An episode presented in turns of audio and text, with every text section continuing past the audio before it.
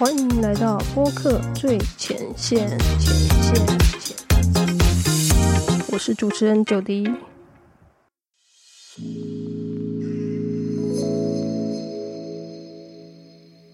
Hello，欢迎回到播客最前线。好。今天要讲的主题是如何决定要一个人录音，还是要找主持搭档呢？啊，这个疑问就是蛮多人会问我的。那我是会建议大家从几个面向去思考哈。首先就是决定要不要有主持搭档的六个考量因素。第一个呢是，好，你的 p a c k a g e 主题是什么？这个要先思考。对，就是不同的主题的话。你可能不见得适合有另外一位的搭档这样子，好，因为要看就是你这个主题是需要有多元意见的吗？比如说，呃，如果你是讲述故事，好的历史故事啊，还是一些什么，不管是虚拟还是真实的故事，通常故事可能就已经有固定的走向，它可能就呃不一定会需要有。多元的意见，除非你是在评论一个呃作品，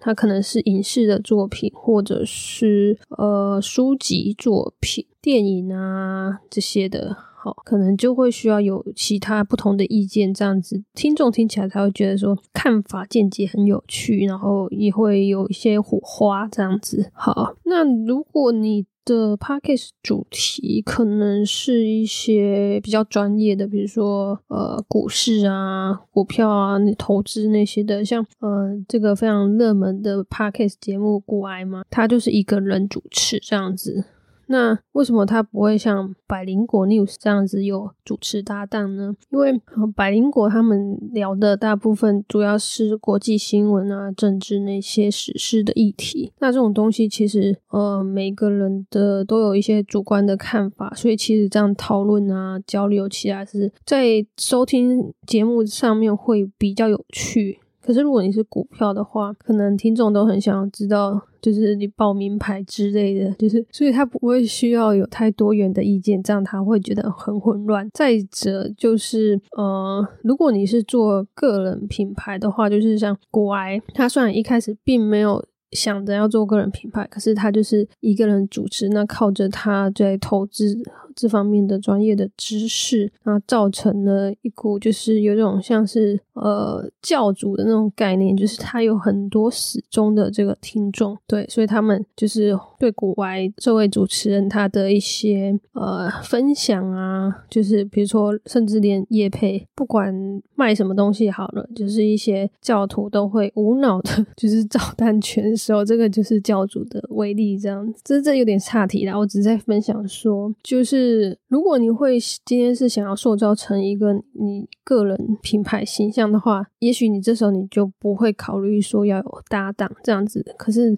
呃，这也跟你 p a c k a g e 主题有非常大的关系啊。对，所以要先思考的就是说，你的 p a c k a g e 主题是什么？那它是需要有多元意见的吗？好，从这个面向去思考，再来做决定。好，那下一个考量的因素就是说，你对你的要做的这个 p a c k a g e 主题，它的掌握度如何呢？有些人他可能是呃，借由做这个 p a c k a g e 来累积自己在一个全新的领域的权威感，或者是说他借由做 p a c k a g e 来学习，所以他可能在这个全新的领域就是一个菜鸟，然后不是那么的应该怎么说，就是他并不是一个专家。但是他是保持着一种学习的心态，然后来边学，然后边让自己成为这样一个专家的。那这样子的话呢，那有可能你对这个 p a c k a g e 主题的掌握度就没有那么足够。那我觉得听众听起来会比较可惜，所以有可能你要么就是你要靠一些呃来宾。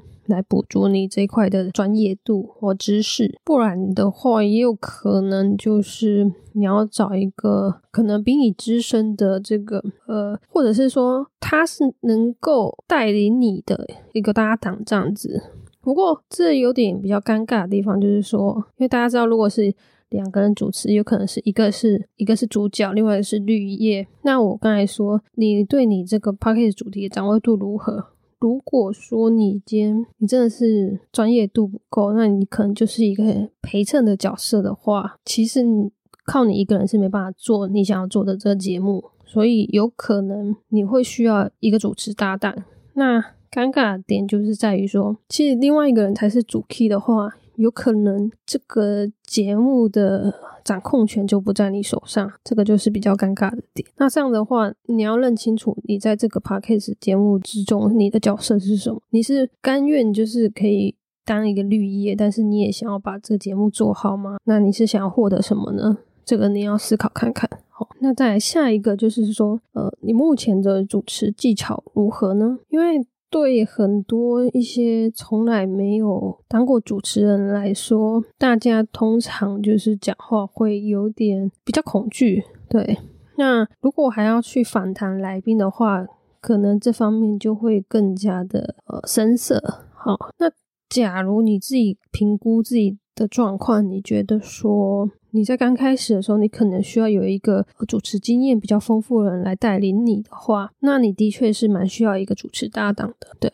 这一点是可以呃好好去思考的。那假如后期你自己评估你的主持技巧有随着时间慢慢练起来的话，你也是可以呃考虑就是自己一个人主持。可是这时候一个尴尬的点就来了，就是你原先就有一个搭档，那你要怎么踢开他？所以这个是可能也是要先去思考，就是说你究竟你是想要呃做个人品牌呢，还是说你是想要有一个代表作？对我会建议就是说，我觉得你可以阶段性的呃这个方式。好，来磨练你的主持技巧。可能说，呃，一开始你先找一个主持搭档，然后最好是你们共同都有兴趣的这个呃主题，然后两个人来聊，比较能够有火花。那你在主持上也会比较成长比较快了。但如果就是呃，你其实内心是希望你之后可以自己一个人开节目的话，那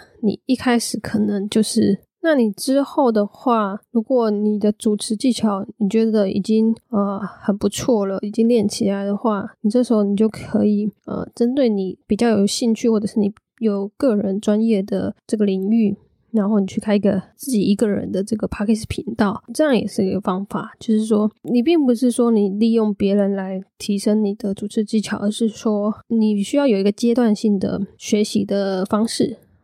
我认为这是当你了解自己的时候，你所做的一些决定，这样子。对，好，那下一个就是说，呃，你的 p a c k a g e 节目一集时间的长度是什么呢？如果你今天，呃，你想要做的这个节目，你这一集的内容，你可能准备起来就顶多就只能有十分钟以内的话，其实。会比较适合一个人讲啦，因为两个人如果录个十分钟、十五分钟，我觉得会太短，而且两个人在那边聊天的时候，容易就是话题会变得比较发散。如果你是一个人聊个十分钟、十五分钟，其实你就已经可以把一个话题讲得很深入了。可是如果你是两个人的时候，这样一来一往，有可能你的这个。你想表达的东西就会比较容易岔题哈，那这样子听众听了也会比较不耐烦，因为会觉得说，呃，可能听起来好像没有没有什么重点，对，就太发散这样子。所以我觉得是看你节目瞄准的一集的时间的长度是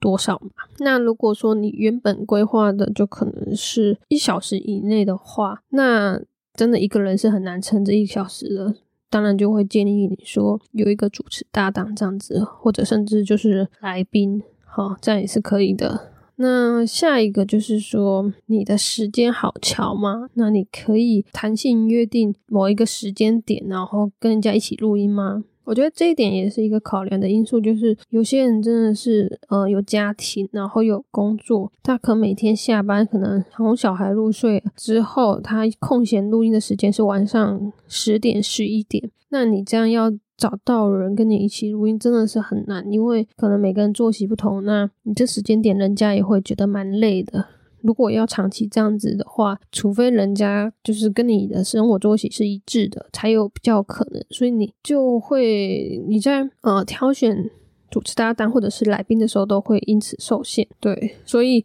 假设你的时间真的是非常不好调，或者是都是一些跟别人要约很不方便的时间的时候，有可能你会比较适合自己一个人录音。对，因为你这样就是随时随地，只要你有空的时候，你就立刻录音。可是你不一定在你方便的时间，人家是可以跟你录音的。就这个就要。思考一下，对，好，那最后一个，最后一个这个考量因素就是说，如果你心目中已经有锁定一个搭档，哈，他可能是你的朋友，或者是你的同事，或者是你的另一半，哈，你就要去思考，这就是说，对方，呃，他的声音或者他的个性是跟你互补的吗？比如说。声音，如果你呃，如果你是女生的话，声音会比较高嘛。那如果你想要选的这个搭档，他跟你一样都是女生的话，你们的声音听起来是类似的吗？会不会都是很高亢的这样子？那如果是两个一样同性质的这个声音，有可能听众听起来就会有点疲劳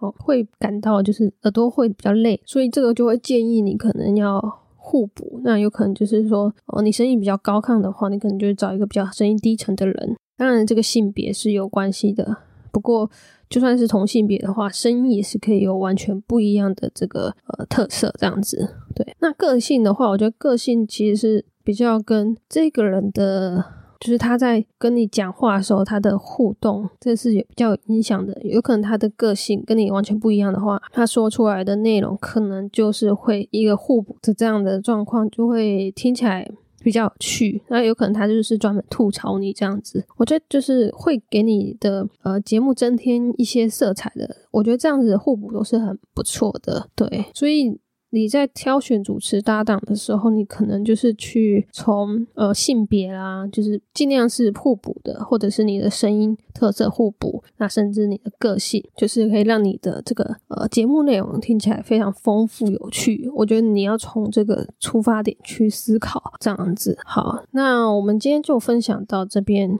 下一集的预告就是说，好，如何决定要不要买麦克风在家录音呢？我们下次见。拜拜。